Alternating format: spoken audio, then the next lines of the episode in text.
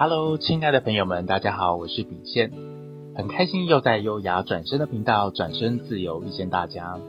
每到年底，总会有很多人开始思考，领完年终之后是否要转职了，还是继续待在原本的公司里面？下一步又该怎么前进呢？相信很多朋友都应该会有这个想法。前几天有一位人选到公司来找我面谈，他是个卖车的业务专员。电话中听起来是个大拉拉、很直接的女生，因为在人力行拍戏履历的时候，简单电话聊完之后，愿意来公司碰面聊聊看新的工作机会。起初，当她站在公司门口的玻璃门前，就能感觉到她的不耐烦的表情，好像不太想说话。但是我选择第一步，先敞开自己，不预设立场，接待她到会议室写履历表，并开始请她聊聊自己。相信每个人选在职场道路上都会遇到很多的状况，有的可能是正在享受美丽的风景，或者车子抛锚刚好暂时休息一下。而这位女生正走在陡峭的山坡上，以时速二十到三十公里的速度前进着。她说，因为卖车的行业是她以往所没有想过的产业，所有的专业知识她都不懂，甚至还没有驾照呢。但她愿意先尝试。从最基础的专业知识、零件、性能以及各个厂牌的车款开始比较，开始累积起。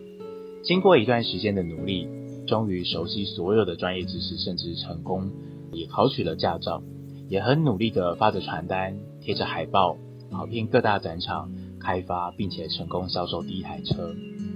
这一路上听上去，虽然上坡的路非常辛苦，但他确实扎实地踩着油门打档。并且慢慢龟速的前进，前去他想要的目的地。但接着这个女生开始分享，公司的制度规则不太清楚，以及公司的前辈也正看着她龟速的前进，试图劝她放弃，怕她太累太辛苦了。而她的主管也不断的给予业绩补救的机会，甚至安排她去总公司的魔鬼训练营。虽然她很喜欢这份工作带来的专业，以及享受从无到有的成就感。但是速度真的是慢到连他自己也会怀疑自己是否可以胜任这份工作，因此才开启履历表，也想看看是否有新的工作机会。那还记得上次影片我有提到那个超好用的内建指南针吗？我试着请他回想看看自己在过程当中享受哪些工作的过程，例如曾经从客户身上得到了一些正面反馈与感谢。以及他在参加魔鬼训练营的时候，看到了产业的全貌性，以及更多的成就、挑战机会与愿景，那种训练很糙，可是内心很充实的感觉。然后又有哪些是干扰你的杂讯呢？例如，刚才在面谈中所提到的同事觉得你应该不行，你可能撑不住，或是同事主管给予的压力，家人过多的关心，怕你太辛苦啊，等等。这些都是干扰你的杂讯，也唯有看见，然后才能坚持走自己的路，持续前进。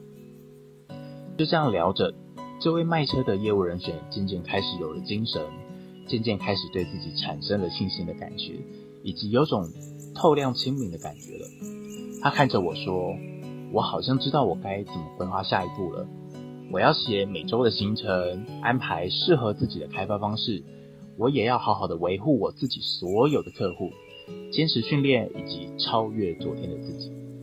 顿时，我好像也在会议室中反复看到他心中那盆植牙的盆栽正在萌芽，开心的说着他的养成计划，该怎么施肥，该怎么栽种，该如何照顾好他心中这颗萌芽的盆栽呢？最后很开心，他转过身来，从包包里拿出名片盒。非常有底气与自信地对着我说：“你好，我姓翁，这是我的名片，很欢迎介绍朋友来跟我买车哦。”我的内心真的充满感动。原来他发现了他忽略了怀里的植牙盆栽，正准备细心呵护呢。而你有好好照顾你的怀里的植牙的盆栽吗？无论外在的职场再怎么变化，唯一不变的是每个人怀里都有一盆属于自己的植牙盆栽。要记得时常修剪枯枝杂叶，好好的回归内心，用心呵护、施肥灌溉，才能让你的植牙热情更强大茁壮起来哦。今天很开心分享我在职场上的小故事。二零二零年底，祝福大家好好回复，原来这一路走来收获满满，也祝福大家都能在各自职涯道路上丰盛满盈。Say goodbye，二零二零，Hello the great，二零二一哦。喜欢我们优雅转身的频道，转身自由，记得按赞、订阅并开启小铃铛，才不会错过最新的分享哦。